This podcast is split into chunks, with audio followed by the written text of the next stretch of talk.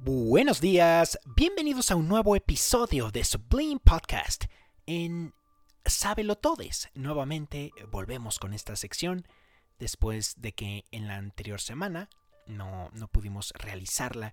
Les dije que habría un episodio especial para esta semana y el episodio, como ya han visto en el título, es especial en el sentido de que bueno, estamos analizando las tradiciones antiguas, estamos analizando sobre todo las tradiciones animistas, pero vamos a dar un salto un poco más largo para hablar de cómo, interpretaban la búsqueda de Dios en la misma nación en la que yo nací y vivo y en la que algunos de ustedes, queridos sábelo todos, también pueden haber nacido, que es México. Es sumamente interesante analizar eh, la religión azteca, la religión maya y de otros pueblos mesoamericanos. Realmente esto, en vez de ser una religión, se podría clasificar actualmente como una mitología.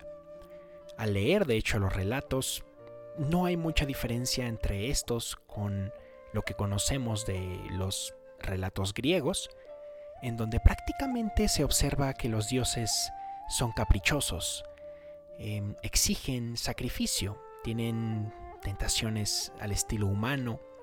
En fin, creo que me doy a entender en esta definición y sobre todo distinción entre una religión y un mito y una mitología. Como siempre, va en la descripción estar el comentario en el que estoy basando esto, ya que como saben, realmente, bueno, habría que consultar con alguien que estudió, en este caso historia y religión comparada, para información correcta. Es interesante, si es la primera vez que escuchas este podcast, como en la sección de Sábelo Todes, prohibido no divagar, es la única que tiene un guion como tal. Eh, parte de la ironía. Para ubicarnos geográficamente, estamos hablando de México en los siglos 3, desde el 3 hasta el 15. Sin embargo, desde antes del 1000 antes de Cristo, la civilización maya comienza un lento ascenso que, según historiadores, alcanza su cima, el periodo clásico, entre los siglos, siglos 3 y 10 después de Cristo. Desde el siglo 12 después de Cristo se establece el imperio azteca. ¿Qué es lo que caracteriza a estas tradiciones que, como dije, si analizáramos a fondo los relatos, no veríamos mucha diferencia con quizá otras mitologías?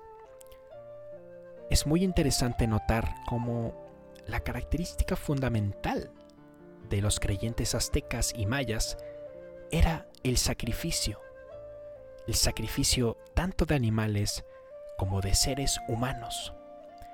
Obviamente esta característica no es exclusiva, es de varias religiones del mundo, pero es, especialmente importante en estas antiguas civilizaciones de Mesoamérica. ¿Por qué?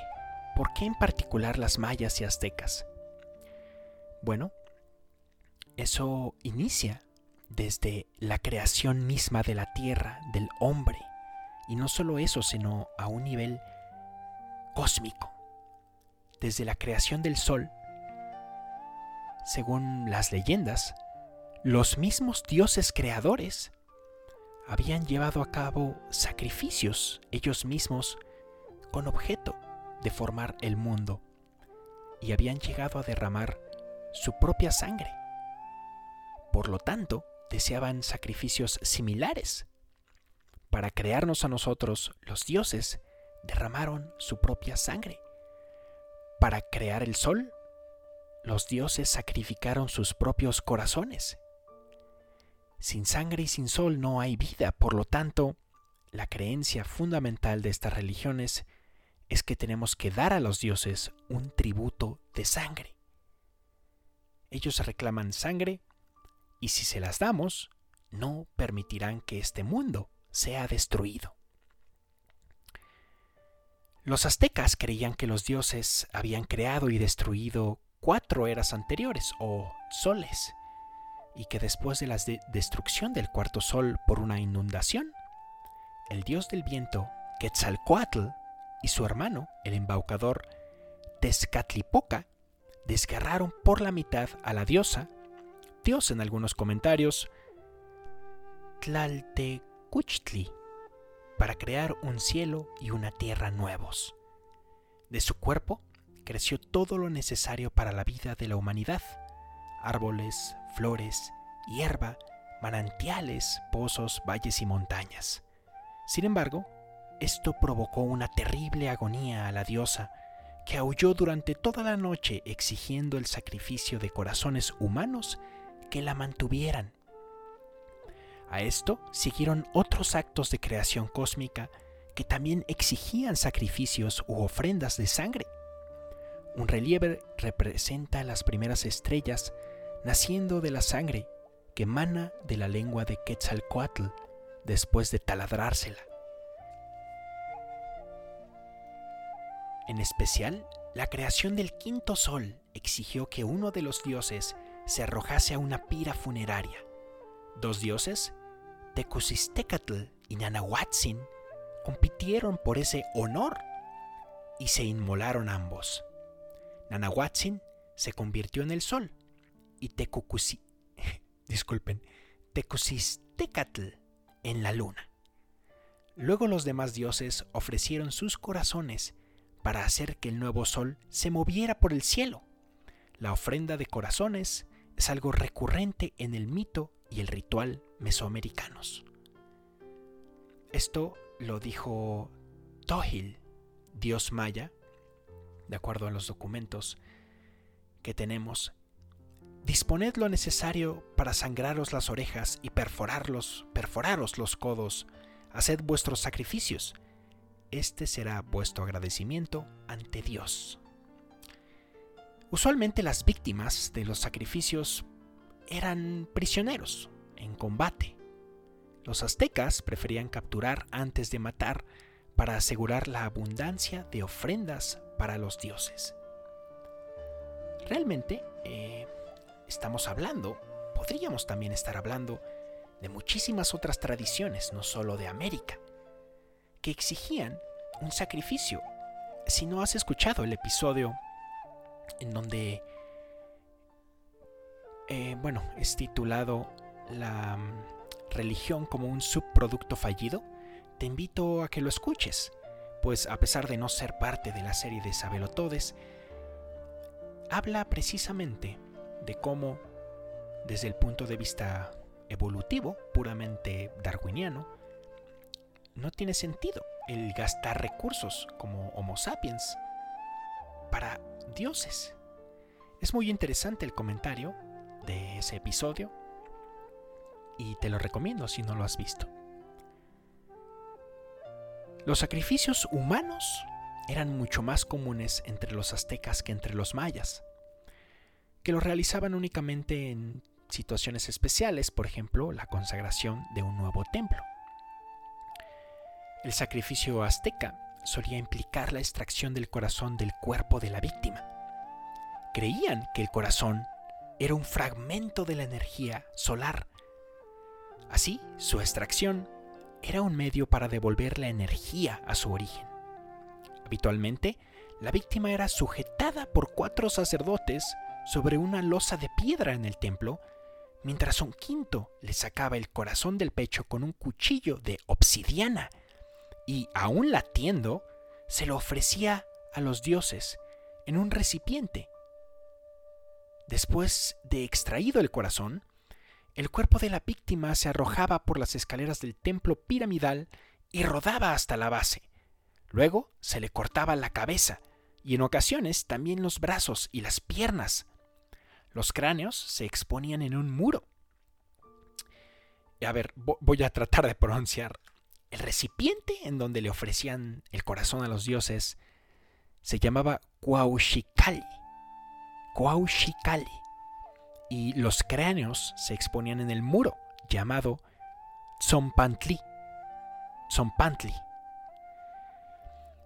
Y bueno, en función del dios al que se honrara con el sacrificio, Las víctimas también podían ser asesinadas en un combate ritual, ahogadas, desolladas y bueno, detalles. Dice el comentario, en ocasiones la escala de los sacrificios alcanzaba unas proporciones inmensas. En la rededicación del templo azteca de Huichilopostli, por ejemplo, en Tenochtitlán, en 1487, se dice que se sacrificaron unas 80.400 personas, cuya sangre coagulada formó grandes charcos en el recinto del templo. Aún aceptando la estimación más modesta de 20.000 víctimas, la escala de la matanza fue atroz. Atroz. El ritual azteca estaba marcado por los sacrificios a diversos dioses y diosas, como ya habíamos mencionados, mencionado, aunque estos podían ser propiciados mediante el humo de incienso y de tabaco, así como alimentos y objetos preciosos.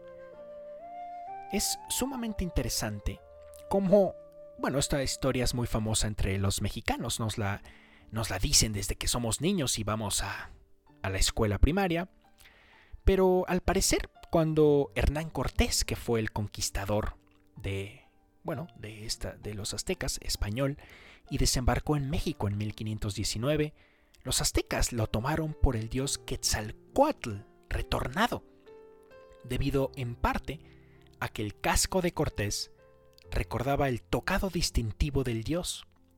Por ello, decidieron enviar a los invasores españoles tortas de maíz empapadas con sangre humana. Pero su ofrenda no logró apaciguar al dios y la civilización azteca, que acababa de cumplir cuatro siglos a la llegada de Cortés, fue completamente destruida. La civilización maya no sufrió la misma aniquilación, posiblemente debido a que los mayas se hallaban más dispersos. Aún hoy, de hecho, en el sur de México, el pueblo tzotzil, descendiente de los mayas, conserva muchos elementos de sus antiguas culturas y religión. Por ejemplo, el calendario de 260 días. Es muy interesante como la religión tzotzil es una mezcla de catolicismo y creencias tradicionales mayas. Su tierra natal, en los altos de Chiapas, está salpicada de cruces de madera, pero estas no representan tan solo la cruz cristiana, sino que se piensa que son canales de comunicación con Yahbal Balamil, el Señor de la Tierra, un poderoso Dios que debe ser aplacado antes de realizar cualquier labor, sobre el suelo.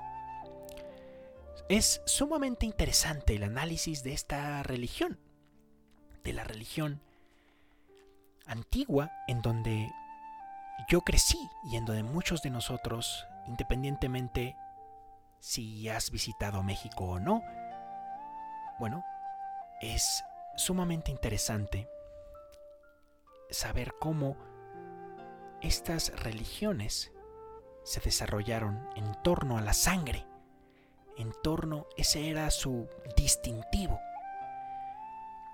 Es muy criticado, de hecho aquí tengo un comentario que dijo Bernardino de Sahagún en Historia General de las Cosas de Nueva España. Hablando precisamente de, de la fiesta tradicional, el festival Xipe Totec, prácticamente una representación de los mitos y las creencias aztecas.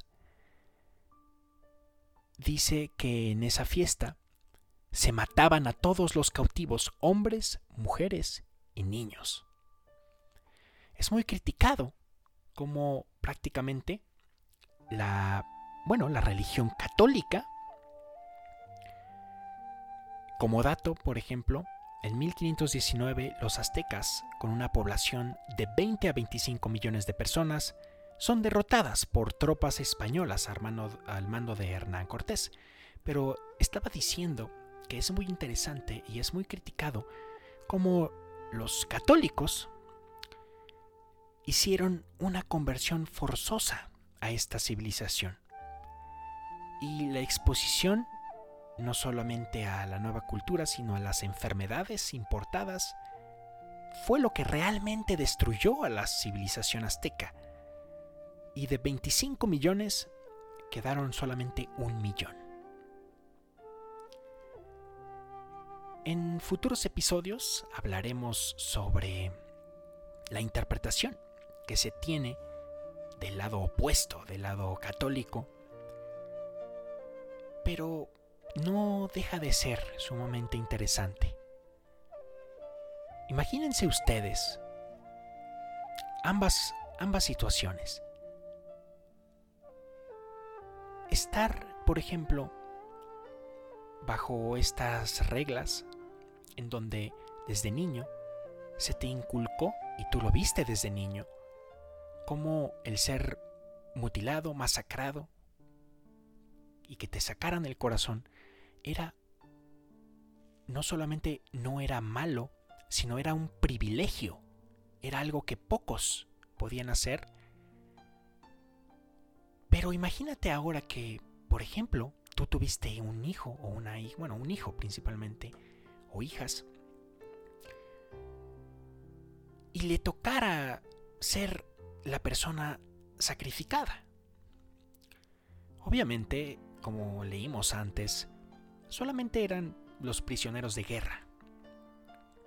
Pero de todas formas, el observar eso en la plaza principal es como si ahorita en el, no sé, en algún monumento o en alguna plaza famosa de tu país se hicieran estos sacrificios, un espectáculo realmente grotesco. ¿Qué hubieras pensado? ¿Ese es el camino realmente hacia Dios o hacia estos dioses?